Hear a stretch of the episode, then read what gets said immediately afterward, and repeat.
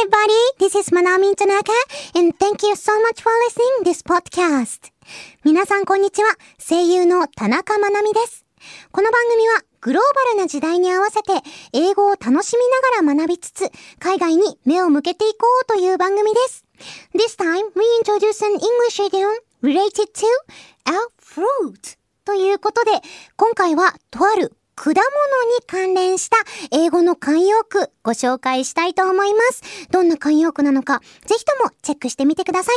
それでは行ってみましょう。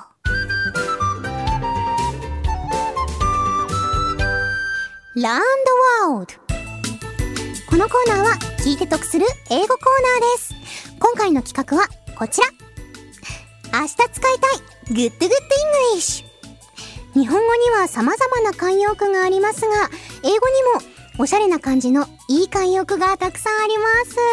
英語を話すときにさらっと慣用句を使えたらかっこいいので、この時間でサクッと覚えちゃいましょう。それでは明日使いたい Good Good English。今回のフレーズはこちら。Apple of my eye. Repeat after me. Apple of my eye. です。えー、こちら、ラジオネーム、雪見大福さんからいただいたフレーズでございます。雪見大福さん、えっ、ー、と、私の、えー、私の、あれ、なんていうの？私のですね、覚えが間違えてなければ、知り合いでございます。本当にありがとうございます。あの、雪見大福さん以前もね、この番組にメールを送ってくださった方かなと思うんですけれども、えー、誰ぞやと思われる方はですね、えー、キャロン・クーパーさんの通訳の方をちょっと、まけ、検索したら出てくるのかな？わかんないですけど、本当に。あの、あの、で、お世話になってくださってる方が確かね、雪見大福さんっていう名前で以前メールを送ってきてくださったんですが、なんで雪見大福さんなんだろうって思ってたらあれですね。あの、雪み大福ってことなんですかね。あの、ここまで言って本当に別の方だったら申し訳ないので、あの、ちょっとここら辺にしておこうと思いますけれども、何はともあれ雪見大福さん、メール送ってきてくださってありがとうございます。メッセージ早速ご紹介したいと思います。まなみんさん、 Hello？Hello？えー、食べ物にまつわる慣用句送ります。Apple of my eye です。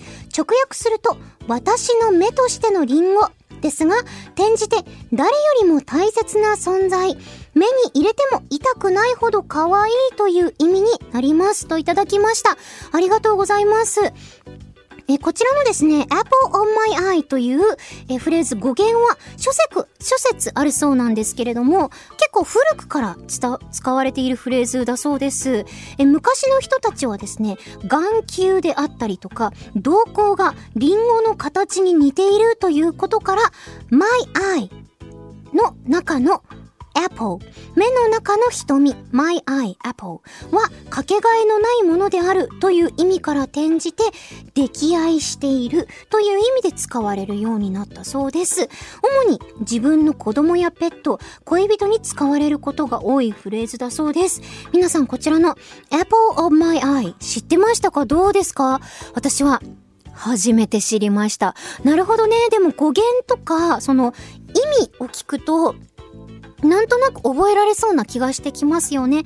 Of my eye, apple of my eye が、その目の中の瞳、瞳孔だったりとかっていう部分だそうで、それがかけがえのないものであるという意味から転じて、まあ溺愛している、大事にしている、誰よりも大切な存在ということで。なるほどね。日本語でもやっぱ目に入れても可愛く、あ、目に入れても痛くないほど可愛いっていうからそこら辺の感覚は、なんだろう、目の中がやっぱり大事だったりとか大切にしたいとかっていうのは、なんだろうな、繋がってる部分なのかなとかって思いつつ、Apple of my eye 私も覚えてどっかで使っていきたいなと思っていき、思っております。それでは最後にですね、Apple of my eye を使った会話をお聞きいただいて、このコーナー締めたいと思います。いきます Wow, your dog is so beautiful coat of fur! Thank you! My puppy is the apple of my eye! でございます。A さん。わあ、あなたのワンちゃんとってもいい毛並みしてるわね。そして B さん。そうなの。私のこのワンちゃん、誰よりも大切な存在なの。溺愛してるの。という感じの会話いただき、いただきましたというか、ご紹介させていただきました。そうですね。ペットとか飼ってらっしゃる方はもう即座に使えるフレーズなので、ぜひとも活用していただけたらなと思います。こちらのコーナーでは、次回も聞いて得する英語企画をお届けいたします。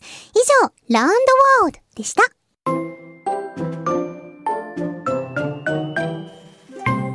いかがでしたでしょうか？今回は Apple of my eye というフレーズご紹介いただき、あ、ご紹介いたしました。